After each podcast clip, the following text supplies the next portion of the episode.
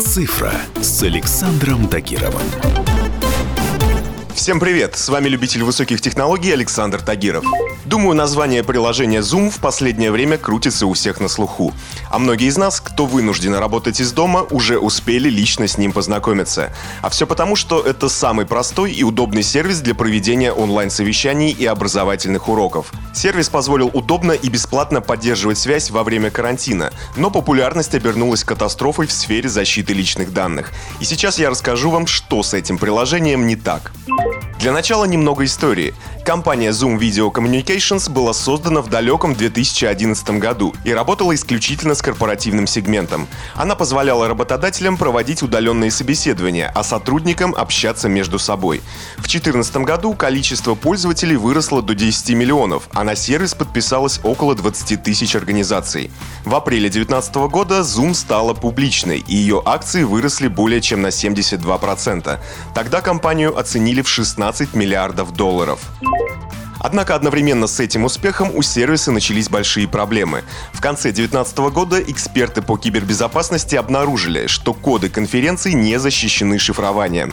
Исследователи создали бота, который перебирал коды и таким образом мог подключаться к чужим звонкам. Но тогда никто особо не обратил на это внимание.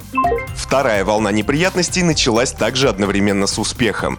Одновременно с введением глобального режима самоизоляции трафик Zoom вырос на 535%, а приложение для iOS стало самым популярным в App Store. Акции компании тоже удвоились. И все потому, что в эпоху пандемии Zoom позволил поддерживать любые социальные контакты. В сервисе проводят не только рабочие встречи и онлайн-уроки, но и свидания, вечеринки, свадьбы, встречи анонимных алкоголиков, приемы пациентов и даже уроки медитации. Простота использования сервиса привела к появлению нового явления – зум-бомбинга.